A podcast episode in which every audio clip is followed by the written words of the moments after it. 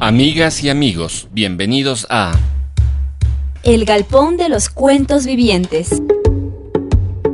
Espacio de encuentro para autores, editoriales y todos los amantes de la lectura. El Galpón de los Cuentos Vivientes. Ahora en su nueva casa, Radio Voz Andina Internacional. El Galpón de los Cuentos Vivientes ya está aquí.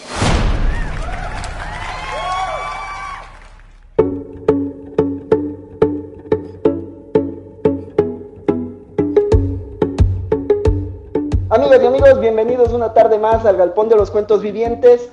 Se acaba el año, prácticamente empezamos ya el último mes, seguimos en cuarentena, así que cuídense mucho. La pandemia está en un nuevo rebrote, así que por favor, en serio, cuídense. Hoy nos acompaña, como ya empieza eh, el último mes del año, vamos a adelantarnos al 31, porque tenemos un poemario bastante transformador, muy sugerente, que les recomendamos su lectura. Hoy está con nosotros Paula Barona, desde la ciudad de Guayaquil, autora de este poemario, Viudas. Bienvenida al Galpón, Paula. Hola a todos, ¿cómo están? Eh, es un placer estar aquí. Eh, muchas gracias por la invitación. Para nosotros tenerte con, con, nosotros. Y también me acompaña mi compañero de Mancuerna, Pablo Tipan. Pablito, ¿cómo vamos? Hola Marcela, buenas tardes, ¿cómo están? ¿Cómo estás, Paula? Un gusto saludarte y también a Karina que está en los controles, un saludo igual. Después de igual aquí a hablar, como siempre, en el Galpón de los Cuentos Vivientes, un momento menos de literatura. Correcto, hoy vamos a seguir nutriéndonos de poesía como es importante. Y bueno, Paula, para ir empezando, eh, ¿te parece si vamos un poco con tu biografía o entramos de plano a este poemario? Eh, como, como prefieras. Por mí está bien cualquiera de las dos. Perfecto. Quienes se preguntan, Paula tiene no 19 años. Nació en 1997, estudia en la Universidad de las Artes, aguante la, la educación pública, aguante la, la, Universidad de las Artes y es estudiante de la carrera de Artes Literarias. Publicó este poemario gracias a Editorial Crímenes en Venus que dirige Laura Nirela, a quien le mandamos un fuerte saludo, y también La Minga Poética. Así que un aguante a La Minga Poética. Paula, ¿por qué el gusto por la literatura? ¿Sabes? No lo sé, no tengo ni idea. Porque nadie en mi familia leía. Creo que los libros llegaron para mí y yo los encontré y desde muy pequeña leía, leía todo lo que me ponías encima. Leía enciclopedias. Quería, quería ser doctora, leía enciclopedias de, de física y cosas así que nada que ver actualmente y también leía muchos cuentos. También leía este, la colección de barco de papel, que creo que es, que son estos libritos chiquitos que, que tenía, que nos mandaban a leer mucho en las escuelas. Bueno, yo solía ir con mi madre a la librería y coger libros, porque tenía esa facilidad de comprar libros a montón. Y creo que la literatura ha sido ese tipo de cosas que si son para ti te van a encontrar. Entonces, por eso digo que a mí me encontraron. Eh, y por eso, no sé, siempre he tenido, incluso cuando era muy pequeña, yo recuerdo haberme sentado enfrente de la computadora, ab abrir un Word y pensar, bueno, quiero escribir la gran novela acerca de mi familia, cosa que nunca hice y nunca voy a hacer, por cierto. Pero tenía, siempre he tenido como este, este deseo intenso de contar cosas. Y siempre ha estado ahí y, por ejemplo, la poesía al principio empezó para como una manera de hacer catarsis para mí de todas las cosas que sentía, de todas las cosas que estaba viviendo, porque no sabía cómo contarlas de otra manera, nunca he sido una persona de guardar diarios, de escribir querido diario, hoy pasó tal cosa, no, siempre he escrito las cosas desde poesía, desde prosa poética, desde muy pequeña. Claro que esas prosas poéticas no son buenas, ni legibles, ni nada de eso, pero siempre, siempre ha estado en mí. Es bastante eh, entrañable ver cómo empieza tu camino literario, si se quiere, porque nos, nos das una confesión de que no llevas un diario, y hay grandes poetas que llevaban diarios, hay grandes autores que llevaban diarios, y sin embargo tus inicios en la poesía, en la prosa poética, también es una manera de empezar a crear un diario. Tal vez en algún tiempo futuro reedites esos textos o quien quita. Es una posibilidad. Claro, es una posibilidad que siempre he tenido presente, porque mi diario es mi poesía, básicamente. Entonces, si la guardo, tengo cuadernillos llenos de ella para, para todas las personas que estén dispuestos a leerlos. ¿Y de esos cuadernillos nació Viudas o es un cuadernillo único? ¿Cómo, cómo fue el de esos, nació, de esos cuadernillos nació Viudas. Viudas lo escribí mientras mi abuelo estaba muriendo de cáncer, que en paz descanse y este, es como todas mis vivencias de ese año. Claro que hay más poemas y más cosas detrás, pero los nueve poemas que seleccioné los seleccioné con una amiga porque iba a mandar ese, ese manuscrito de pronto a un concurso de poesía que no, ganó. Pero este, luego los edité y los trabajé y los publiqué. Pero sí salieron de uno de esos cuadernillos. Es como una especie de versión abreviada del cuadernillo que tenía una muy buena versión abreviada porque nos abre una ventana, una puerta a un gran torrente de voz poético como es el tuyo. Muchas gracias. no, hay de qué. Bueno, yo, yo igual eh, quería preguntarle a Paula, dice que no nos mencionaba que no tenía un motivo especial por el cual llegó a la literatura, pero eh, ¿cuáles fueron los, los escritores que en un principio eh, ella leyó, a los cuales se acercó, cuáles le han marcado finalmente. Porque yo, por ejemplo, tengo por aquí una de efemérides de, de algunos escritores, las vamos a mencionar más antes, y hay algunos notables, digamos.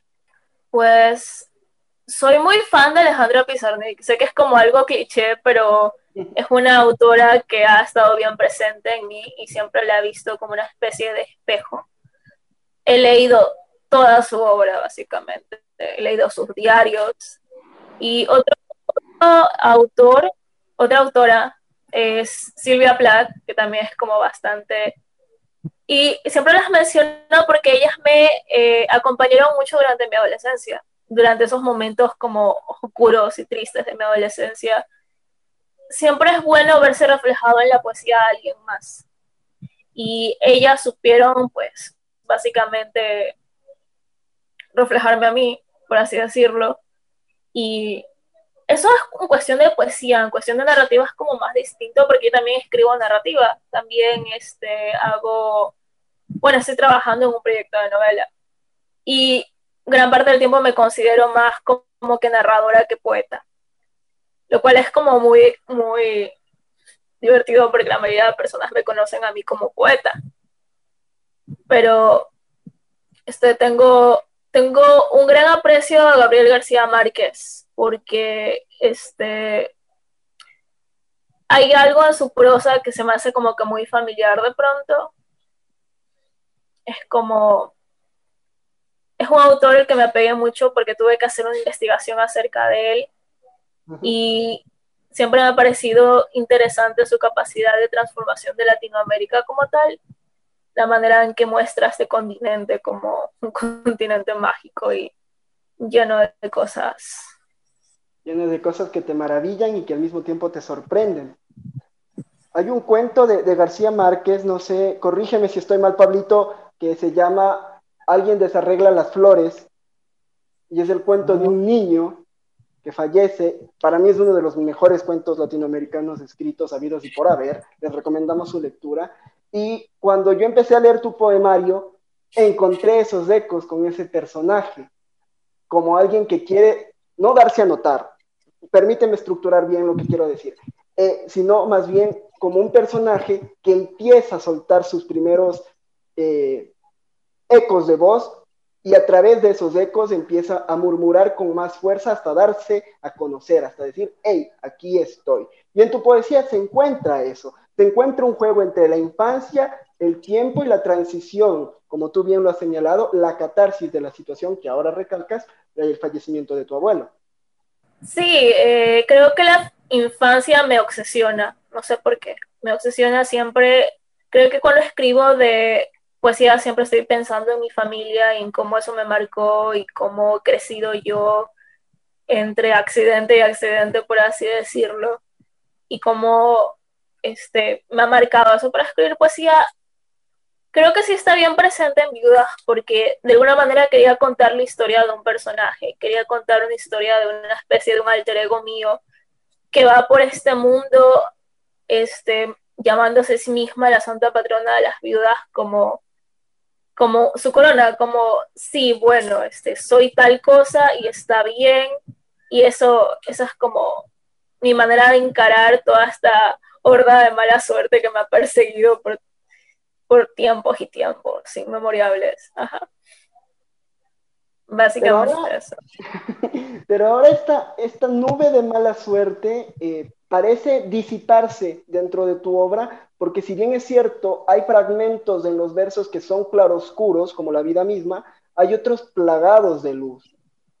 Hay unos en donde se disipa todo ello y aparece una voz sumamente poderosa que invita a, leer más. Y te soy franco, me gustaría leer alguno de tus cuadernillos completos. Adelante. la poesía es para, que quien, para quien quiera disfrutarla, ¿no? al final del día. Claro, yo también quería hacer esa pregunta. Perdón que les interrumpa. Yo también quería hacer esa pregunta en dónde se puede conseguir tu libro. Tu libro en este caso es tu primera obra de poesía, ¿verdad? Que sale publicada. Ah, se pueden conseguirlo con Editorial Crímenes en Venus. Está también disponible en librerías pequeñas e independientes como La Casa Morada en, en Guayaquil eh, Palier en Cuenca y creo que Media Agua en Quito. Ahí los pueden conseguir. También pueden conseguir la colección completa. Sí, es una colección completa. Ya estuvo con nosotros Cintia Paredes y estuvo también, eh, en este momento está Paula, eh, también está Doménica Concha, a quien les mandamos un fuerte saludo y seguiremos haciéndoles este eh, programa especial dedicado a esta producción literaria de Crímenes en Venus. Vamos con nuestro primer break musical. Regresamos luego de que descansemos escuchando una cancioncita para seguir ahondando en la figura de la reina de las viudas, como Paula se denomina. Ya volvemos. Llevo tiempo queriendo, queriendo hacerlo y tiempo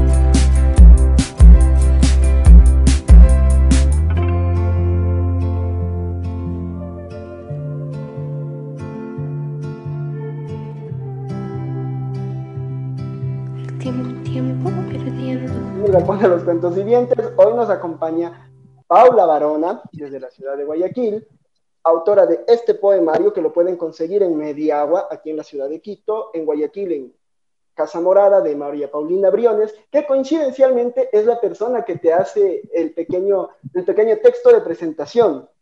Y a, a María Paulina le mandamos un fuerte saludo. Y si bien María Paulina es una de las grandes poetas y una de las personas que apuesta por la poesía joven, ella dice en uno de los fragmentos, renombrar la casa con la sencillez y la fluidez de una lengua que se ajusta al detalle y al reverso de lo que debe ser la historia de la infancia, la historia personal del buen afecto para hilar una narrativa de la falta. Aquí, la figura de la ausencia, que al mismo tiempo en la poesía pasa a ser presencia, en tu poesía se nota muchísimo. El poemario está dedicado a tu abuelo, como bien señalaste, y el primer verso es lapidario. Y aquí se ve efectivamente la ausencia que menciona María Paulina. Dice, nací de los lamentos de mi madre, que baila entre las cenizas, aunque detesta el baile. ¿Te gusta bailar? Soy pésima bailando. Como no tienes idea, es como si estuviera compulsionando, no sé bailar. De, de ahí creo que viene también eso. Porque te, te- te soy franco, eh, pensé que te referías a tu madre. Pensé que a tu madre no le gusta el baile. No sé si a mi madre le gusta el baile. Creo que sí le gusta, de hecho. En realidad, cuando empecé a escribir eso, pensé en esta concepción de pronto de, por ejemplo, Afrodita nace de la espuma del mar, porque yo no puedo nacer de las cenizas y los lamentos de mi madre. También pensé mucho en Antígona, este cuadro, que no sé quién lo pintó, pero lo vi, de Antígona bailando entre las cenizas, y de pronto esa imagen se me hizo tan bella que, que la puse en, en el poema. No, es que también remite muchísimo porque las cenizas también rubrican en el viento cuando, por ejemplo, retomando la mitología griega, cuando se hacía la cremación, se botaban las cenizas y la ceniza rubrica con el viento. Incluso, eh, no sé si tú has leído a Gabriela Vargas Aguirre, a quien le mandamos un saludo, ella tiene un poemario fenomenal que es Tránsito de la ceniza. También me evoca mucho ese poemario y eso es lo genial de encontrar puentes que conecten tanto la poesía joven como la- las nuevas voces poéticas. Eso es lo lindo, siempre hay como conexiones y símbolos y fascinante encontrarlos a lo largo de la poesía y de las personas que escriben poesía. Me, pa- me parece bien. En, en el primer segmento eh, nos confesaste de que no ibas a hacer una novela de la familia. Sin embargo, también nos dijiste que a través de la poesía se construye, si se quiere, un personaje, un alter ego. ¿Crees que en algún momento ese alter ego, que es muy tuyo, se atreve a escribir una obra referenciada a la familia, ya no solo a la figura del abuelo? Creo que lo va a intentar, pero no es como... Cuando me refería a la gran novela de la familia, pensaba en este tipo de obras magnas, inmensas, de grandes sagas familiares con las que crecimos, por ejemplo, Cien años de soledad. No creo que el personaje en algún momento coja y haga su genealogía de tal persona y tal persona. Creo que va a ser algo más íntimo, porque creo que hay muchas cosas de, de nosotros que vienen de nuestra familia y de las que descendemos y que están con nosotros, pese a que las personas que están y que marcaron esas disposiciones en nosotros ya no se encuentran. Entonces es como pensar en el árbol familiar y pensar que hay una hoja, pero dentro de esa hoja puedes encontrar todo el árbol si buscas lo suficiente. Entonces la, la patrona de, de las viudas vendría a ser esa hoja suelta que se está investigando a sí misma y se está preguntando por sí misma también. Esa Y- pregunta hacia ti misma es recurrente en este momento que vivimos en- encerrados, si se quiere, que hemos transformado el mundo exterior por un mundo interior, el mundo de nuestras casas. Eh, ¿cómo, ¿Cómo coexistes con esta pregunta ahora que el tiempo ha convulsionado? ¡Ah, es terrible! No puedo dormir. Eh, coexisto como con cualquier fantasma. Sencillamente a veces lo miramos y lo reconocemos y otras veces sabemos que ocupamos el mismo espacio que él, pero no lo, no lo queremos reconocer. Creo que ha sido muy difícil para mí. No he perdido a nadie. No he perdido a nadie por la pandemia, eh, lo cual es bueno, pero sí me cuesta, eh, me cuesta la virtualidad porque pierdo el deseo de hacer cosas. Y he intentado, por ejemplo, escribir y me cuesta. O sea, no es una tarea imposible. Creo que sí he escrito un par de cosas, pero me cuesta porque es como si no pudiera respirar. El no salir de, su- de tu casa es como no poder respirar y no poder airar porque gran parte del tiempo las ideas aparecen cuando tú estás haciendo algo que no tiene nada que ver con lo que estabas pensando. Por ejemplo, cuando vas en el metro, cuando estás en un restaurante, cuando lidias con tus amigos. Y esos momentos pequeños de, de encuentro o de inspiración ya no están tan presentes en nuestras vidas porque estamos como que confinados. Entonces, ha sido difícil, pero reconozco que hay gente que la tiene peor. Claro que hay gente, claro que la gente sufre la pandemia en diferentes, en diferentes aspectos y en diferentes niveles, digamos. Uno, como tú bien dices, por suerte no, hay gente que la pasa peor. Bueno, quería recordarles la primera efeméride. Eh, Marcelo hablaba hace rato de los alter egos. Y bueno, ah, hoy mueren dos escritores famosos. Uno de ellos es el padre de los alter egos, que es Fernando Pessoa. Entonces, un 30 de noviembre eh, de 1935 muere Pessoa y también hoy muere Oscar Wilde. Oscar Wilde, el escritor inglés que escribió el retrato de Dorian Gray y algunas obras más.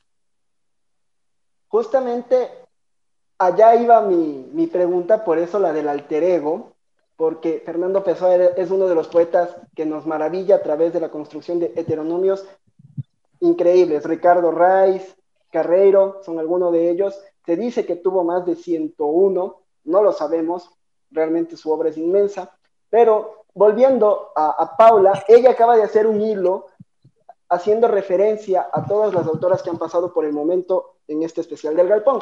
Hablamos del árbol genealógico, hay un poemario fenomenal que se llama Árbol Ginecológico, que les recomendamos y la autora próximamente estará con nosotros.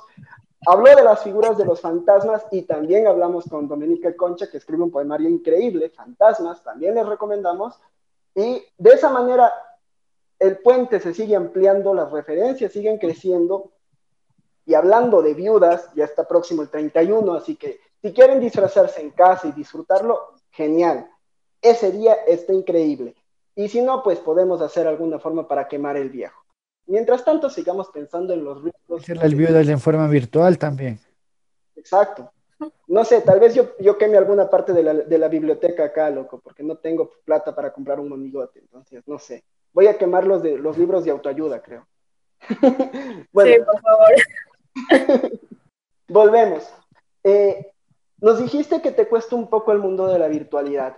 Y sin embargo, gracias a la virtualidad estamos teniendo este diálogo contigo. Te agarramos de buen, de buen, de buen lado, dijiste, hoy estoy de ánimo, me voy a conectar. Mm, Mazo, ¿sabes? Creo que mis ánimos, soy una persona que se alegra más en la noche. Entonces mis, a- mis ánimos van yendo proporcionalmente a medida de que sube el día, de que pasa el día. Entonces creo, creo que las seis es una muy buena hora para, para mantenerse activo de pronto. Eres noctámbula. Básicamente, Como, básicamente. Como, como, como esa figura fantasmagórica de las leyendas de, de, de Quito y Guayaquil, como la viuda, como la dama tapada. Menos aterradora, tal vez. Queda menos miedo. Pero sí, es como, estoy más animada en la noche. Me parece bien. ¿Escribes más en la noche ahora? No, eh, y lo he intentado, lo he intentado, pero no, no he cogido el hábito aún. Trato de escribir en la tarde o en la mañana, porque usualmente es como que empiezo el día y lo primero que quiero hacer es escribir para seguir avanzando, seguir avanzando y seguir pues... Hay días en los que me siento muy mal porque no escribo nada y es como algo que tengo que dejarlo ir porque tampoco es como que cuando yo este, estaba más joven de pronto, bueno, soy joven, pero cuando estaba más joven, cuando tenía, ¿qué será?, 19 años y estaba... Y yo no, entré a la, yo no entré a la universidad de golpe porque no se me fue posible, porque en esos tiempos el CNCIC te exigía que supieras algo de números y yo, era, yo soy terrible con los números. Entonces como que me costó varios intentos. y pasé un año sabático, pero uno cuando piensa un año sabático piensa que se va a mochilear por todo Ecuador. Mi año sabático fue terrible, fue un año prolongado, aburrido, desesperado, en el que... Y me dije, bueno, al menos al fin podré escribir. Y empecé a leer este, leí el libro este de Stephen King que te dice las pautas de cómo ser un escritor bueno, on writing. Y Stephen King, mejor medio traumado un poco, tiene esta, este, este régimen de que tienes que escribir una novela en tres meses y tienes que escribir dos mil palabras al día.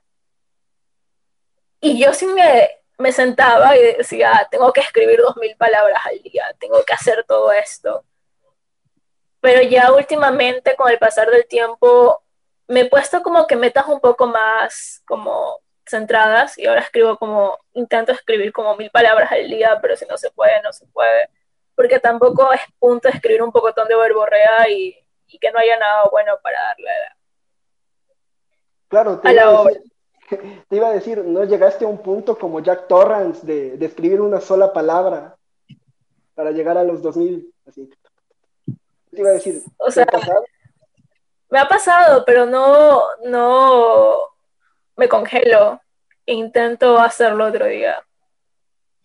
Porque tampoco, tampoco es, tampoco es plan este, hacer como, por ejemplo, oraciones completas inmensas y largas. Yo soy mucho de oraciones cortas. No sé si te habrás percatado. Soy muy de un lenguaje simple de... Entonces, no sé, eso de las palabras sí me ha, sí me ha dejado bastante. Intento, intento, intento ser una persona productiva, eso es lo que trato de decir. Te iba a preguntar, ahora que has tocado el tema de, de personas productivas, ¿qué otras actividades has reencontrado o te has aficionado durante este tiempo que hemos pasado, como quien dice, prisioneros en casa?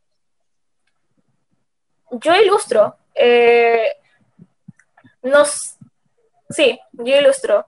Hace mucho tiempo que no dibujaba tanto, pero recientemente estoy tomando las cosas, estoy creando una nueva cuenta de Instagram, he estado tratando de hacer un dibujo cada día. Eh, en realidad, este, yo siempre he sido de dibujar también, desde muy pequeña dibujaba.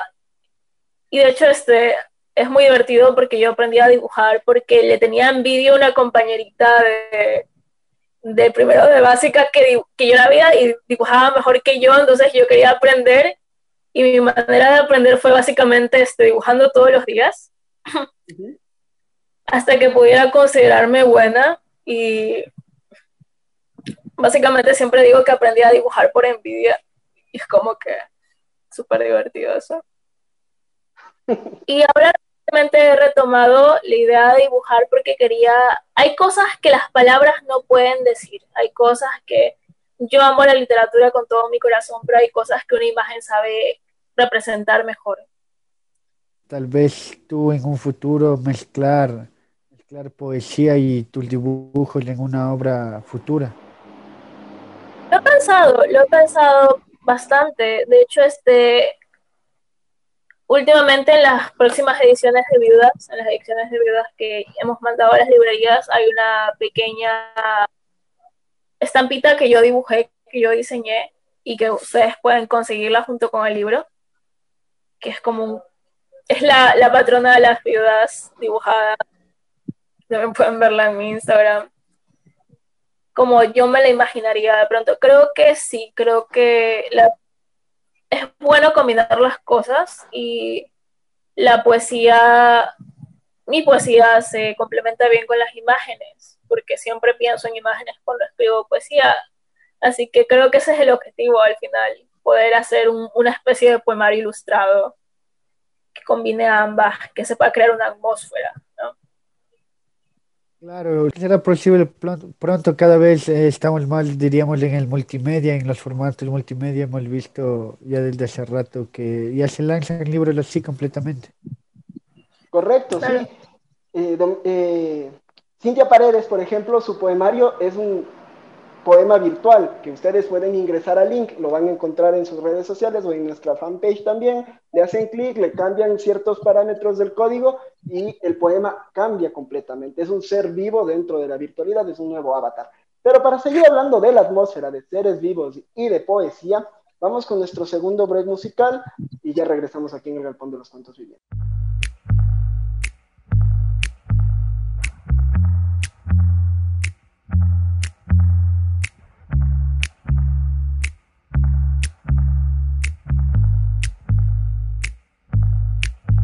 Siempre me recogía con su mirada de amante y me llevaba a lugares que yo no conocía cuando me recogía.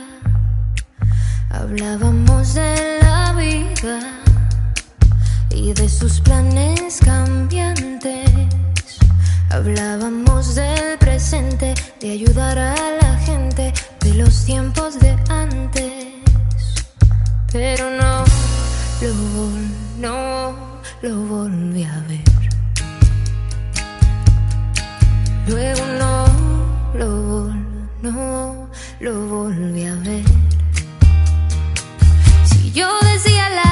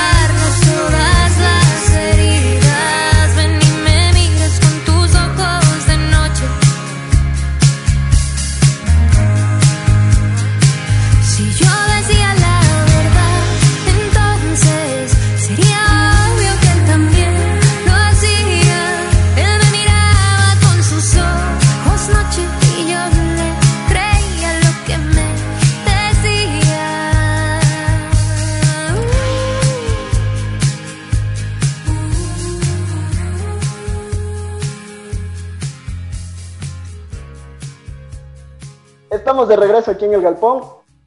Vamos a seguir ahondando acerca de la atmósfera, un tema que se trabaja muy bien en este poemario de Paula, porque como ella bien lo dijo, su, su lenguaje es bastante simple y no por ello deja de ser rico o cargado de, de, de emotividad, cargado de figuras literarias, sino que esa capacidad simple de lenguaje es lo que posibilita encontrar diferentes hilos que permiten al lector profundizar en diferentes referencias. Ejemplo claro, aquí tenemos las viudas, eh, podemos referirnos a la Catrina en México, ya lo dije hace segmentos atrás, el segmento atrás, a la leyenda de la, viuda, a las viudas del 31, posibilita. La llanidad del lenguaje ayuda muchísimo a que la poesía tenga mucho pegue. Y eso es un trabajo eh, bastante logrado, Paula. Gracias. Eh, sí, creo que muchas veces cuando nosotros pensamos en poesía, pensamos en esa poesía que, bueno, para la gente que no está dentro del círculo, en esos, en esos poemas barrocos llenos de, llenos de palabras extrañas de pronto que se demoran como tres versos en contarte una simple imagen. Y yo creo que siempre, siempre otra de mis inspiraciones súper grandes a la hora de escribir es la música. Porque encuentro en la música y en las letras de las músicas, de las canciones, ritmo. Entonces, de pronto las palabras, eso estaba pensando en, en el ritmo de los poemas.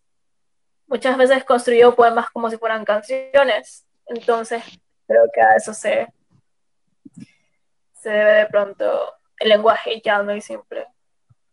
Bastante importante lo que mencionas, Paula, ya que el ritmo, el ritmo no, igual no necesariamente está encadenado, encadenado como tú decías, a los versos estructurados, a los versos de once sílabas, por decirlo así, a los endecasílabos, a los alejandrinos, sino que el ritmo va más allá y el ritmo debe siempre acompañar a la poesía y la acompaña en la poesía, como tú lo mencionas, por llamarlo así, la poesía libre, y también en la prosa, en la prosa poética eh, la prosa poética debe estar cargada de ese ritmo, ese ritmo tal vez único, diríamos, que nos da la poesía y esas imágenes que también obviamente la complementan.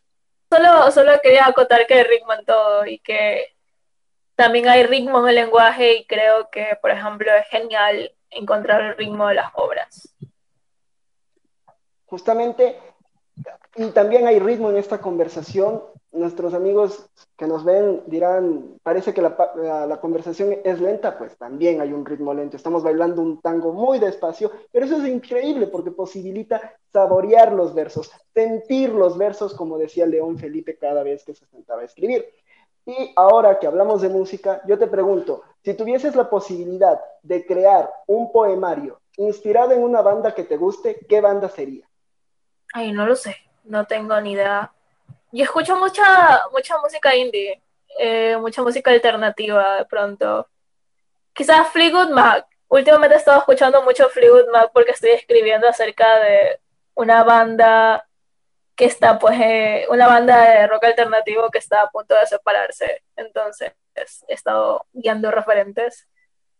No lo sé, no lo sé, soy, soy muy fan de, creo que siempre escucho música cuando escribo también, entonces no es como, siempre está ahí, como ruido de fondo.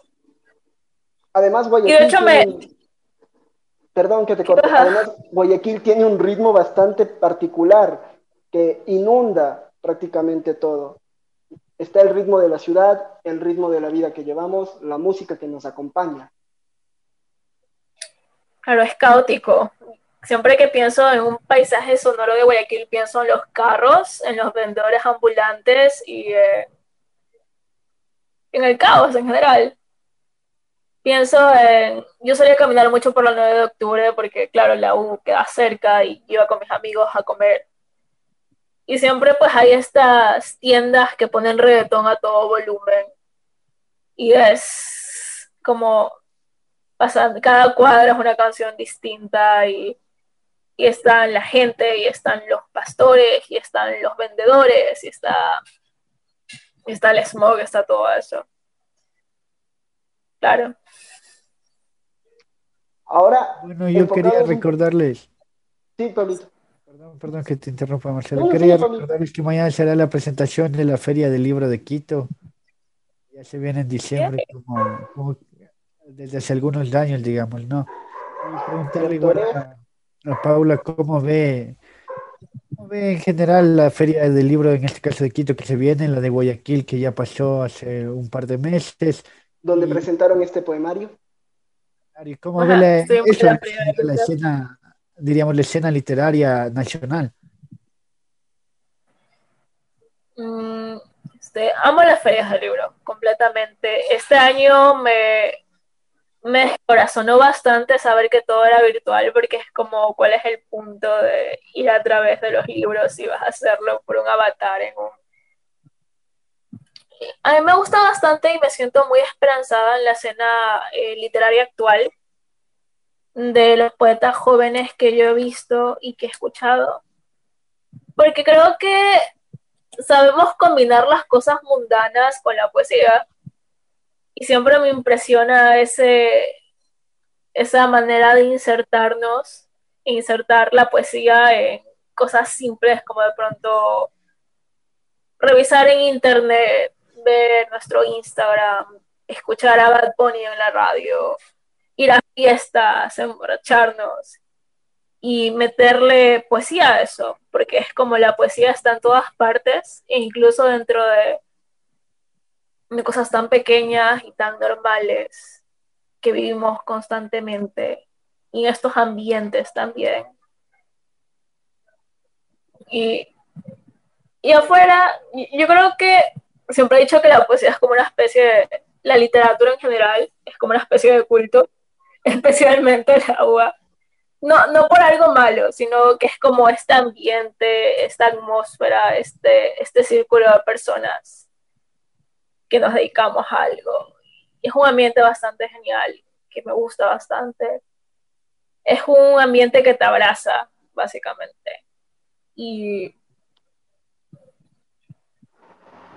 No, siempre recibir, un, siempre recibir un abrazo viene bien y créanme, lo que se está creando no solo en Guayaquil, también en Cuenca, en Quito y en todas las ciudades del Ecuador en cuanto a poesía es bastante llamativo y digno de prestarle atención. Hoy nos acompaña Paula Barona, desde, es estudiante de la, de la Universidad de las Artes, ya lo repetimos y lo seguimos repitiendo, aguante la educación pública, aguante la Universidad de las Artes, y díganle al Estado que es necesario espacios así, porque en serio, la poesía debe seguir viviendo, debe seguirse regando. Pero para seguirse regando, como las palabras en esta conversación, vamos a adentrarnos en nuestro último break musical y regresamos para escuchar, si nuestra invitada está de acuerdo, de viva voz una lectura de su poesía y empezar a cerrar el programa de hoy. Ya volvemos.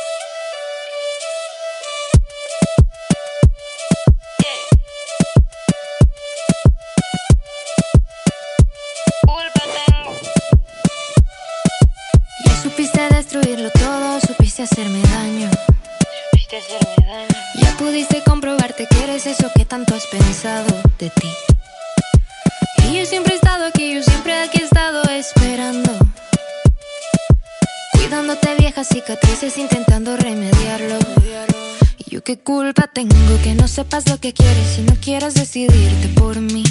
Yo qué culpa tengo que no veas lo que eres y me tienes para ser feliz. Yo qué culpa tengo, oh, pero qué culpa tengo. Y yo qué culpa tengo, oh, yo qué culpa tengo.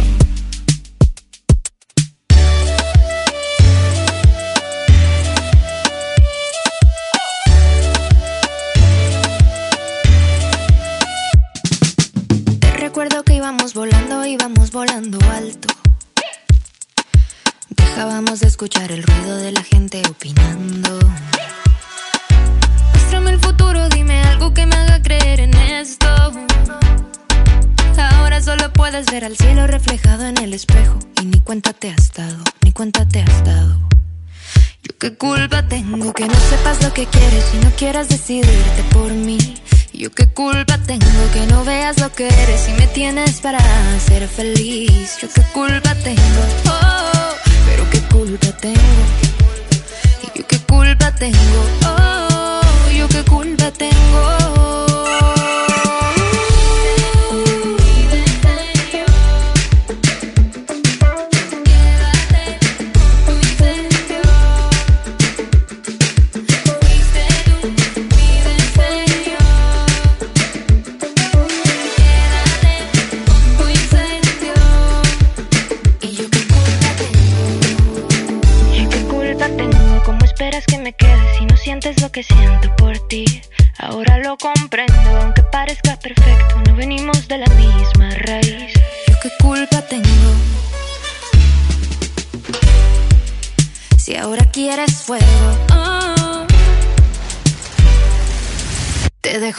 Dejo con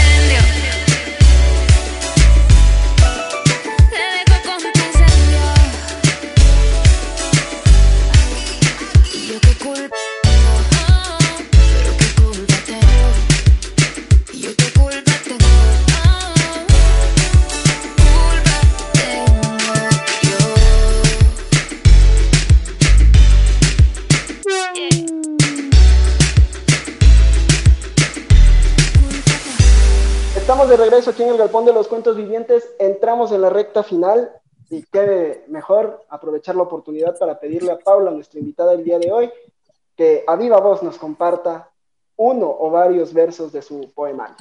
Paula.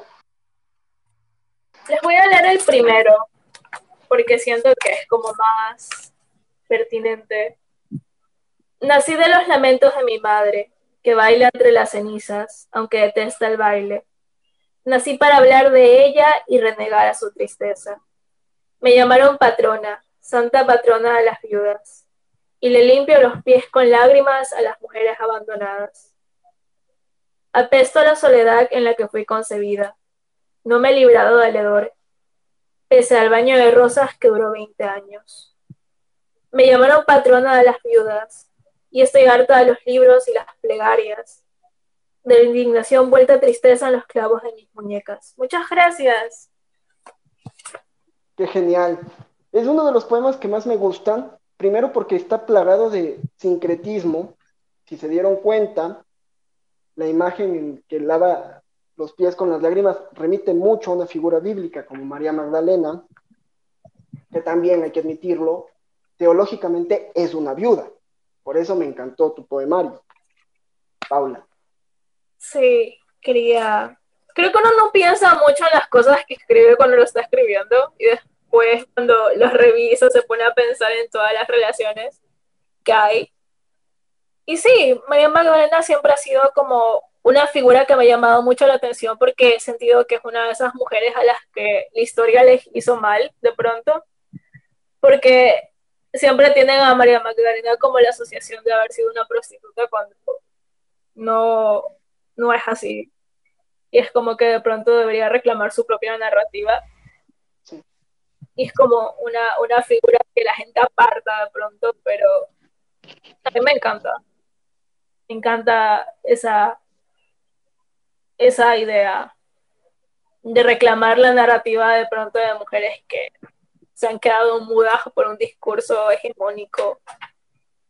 Sí, y ahora que has hablado de reclamar narrativas, viene mucho a mi memoria lo que hizo Silvia Plath, por ejemplo, que estuvo casada con, un, poeta que ganó en ese, en ese momento el premio Auden. Eh, también Mary Shelley, que estuvo casada con Percival Shelley. Y, es, y son algunas de estas mujeres que han logrado publicar a lo largo de la historia ejemplos claros de que hay que reclamar las narrativas. Nuestro, en nuestro caso diríamos, Manuelita Sáenz, sí, hay algo, pero también tenemos una figura mucho más importante que se remonta más atrás, como es el caso de Sor Juan Inés de la Cruz, a quien siempre les recomendamos aquí en el Galpón, lean su poesía, si pueden, lean su teatro, porque lo van a disfrutar. Y si no quieren leerlo, vean la serie en Netflix. No le estamos haciendo propaganda a la serie ni a Netflix, pero es una referencia válida en este momento. Algún rato ojalá Netflix nos pague por hacer esta... esta... Pero es muy cierto, hay que reclamar las narrativas. Y eso me lleva a la última pregunta con la que vamos a cerrar el programa de hoy, Paula. Aparte de la novela que estás intentando escribir, ¿qué se ve en el futuro de tanto poético y prosaico tuyo?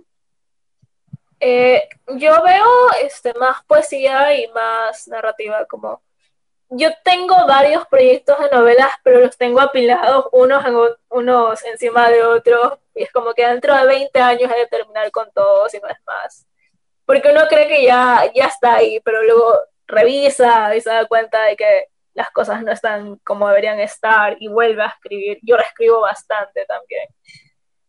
Y yo, por ejemplo, en el futuro, algo muy simple, eh, vería como una versión extendida de Viudas de pronto, o una versión ilustrada de Viudas, porque también tenía este plan de hacer como especie de, como una Viudas cuenta una historia, pese a ser poesía. Cuenta una historia. Bueno, la poesía también puede contar historias, claro está. No, estamos como para poner dos limitaciones entre géneros. Y eh, estaba pensando, por ejemplo, en hacer una versión de ilustraciones, pero como si fueran cartas de tarot y que cada una corresponda a un poema. Así que la primera ilustración ya la tengo, que es la estampita con la que pueden si compran el libro ahora les viene con una estampa. Y y quería seguir con ese proyecto. Y por ejemplo, el segundo poema va acerca de una casa, así que sería como que la segunda carta, la casa, y es una casa en ruinas, tercera, el tercer poema, porque siempre me han interesado bastante esos símbolos esotéricos. Y sería como mi propia baraja de, de viudas, de viudas. Sí, claro, que nos responda a esa pregunta si eres, si eres esotérico ¿Eres o no. esotérica? Y, Un poco, un poco. ahí también quería preguntarte, también igual ya para ir cerrando, quería preguntarte, tú has, mencionabas lo que te pregunté de los libros de que van a estar en, en papelerías, diríamos, perdón, en librerías, por decirlo así, independientes. Eh, eso al- podría reflejar tu forma de ver la literatura. ¿Qué pasaría, por ejemplo, si Viudas se, se convierte en un poemario famoso y, por ejemplo, te lo, te lo intentan comprar alguna librería transnacional, derechos y todo eso, para su producción? ¿Estarías de acuerdo? No. Tendría que pensármelo mucho. Me, me gusta bastante, eh, claro, pues dinero.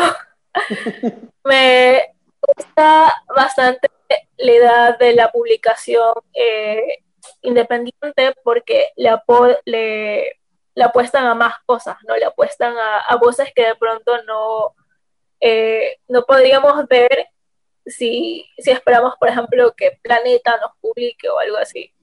Son como pequeños centros de cultura y, y eso es genial porque yo siempre, desde que entré a la universidad, siempre he pensado que la, las editoriales independientes son como que el camino hacia dónde ir. Y últimamente están creciendo más y creo que es genial este, apoyarlas y, y este, avivarles el fuego, por así decirlo, porque es como, siempre es bueno.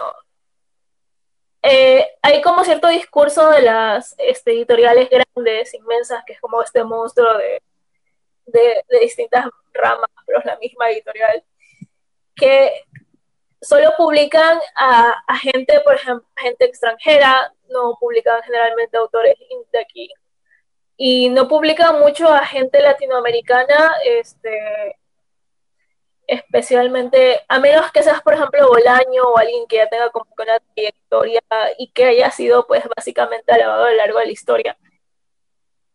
Y las editoriales independientes son como que más, en este sentido, son como que más de conexiones, más de, yo leí esto y me parece interesante y creo que podemos apostar por ello y no se trata tanto acerca de, por ejemplo, estas, estas editoriales que sacan contratos a youtubers que nunca han escrito nada o mostrado interés en escribir en su vida y les dan un contrato a influencers.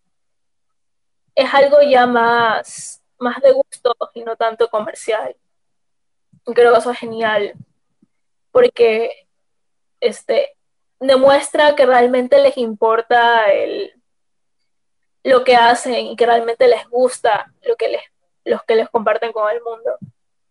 Y por eso siempre voy a agradecer a mi editorial, porque es como, fue, fue un, una minga, fue un, un proyecto entre nosotras que, que surgió en todo este tiempo de pandemia y fue como una opción a, al, al quedarnos encerradas en nuestra casa sin hacer nada, sino pues como una alternativa para no dejarnos morir creativamente.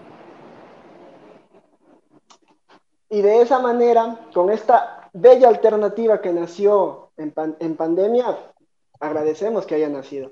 Agradecemos a Paula Barona, nuestra invitada el día de hoy en el Galpón. Gracias por compartir con nosotros, ha sido muy grato compartir contigo. Gracias también a Gracias por tenerme. Muchas gracias por la, por la conversa y la entrevista. Muchas gracias.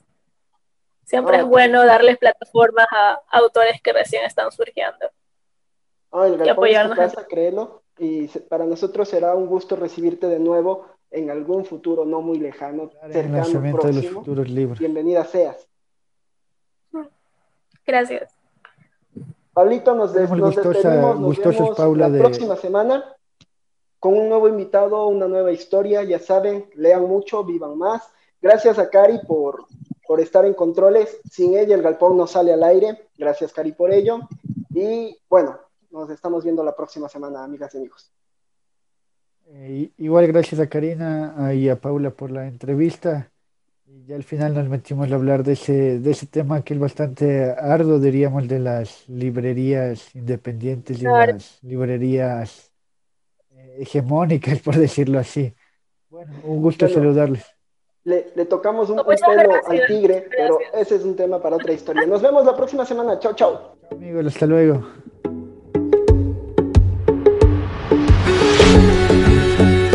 El Galpón de los Cuentos Vivientes. Llegó a ustedes con la participación de Marcelo Cruz, Anaíd León Pablo Tipán. y Leonardo Valencia. Vivan mucho. Lean más. Hasta la próxima semana.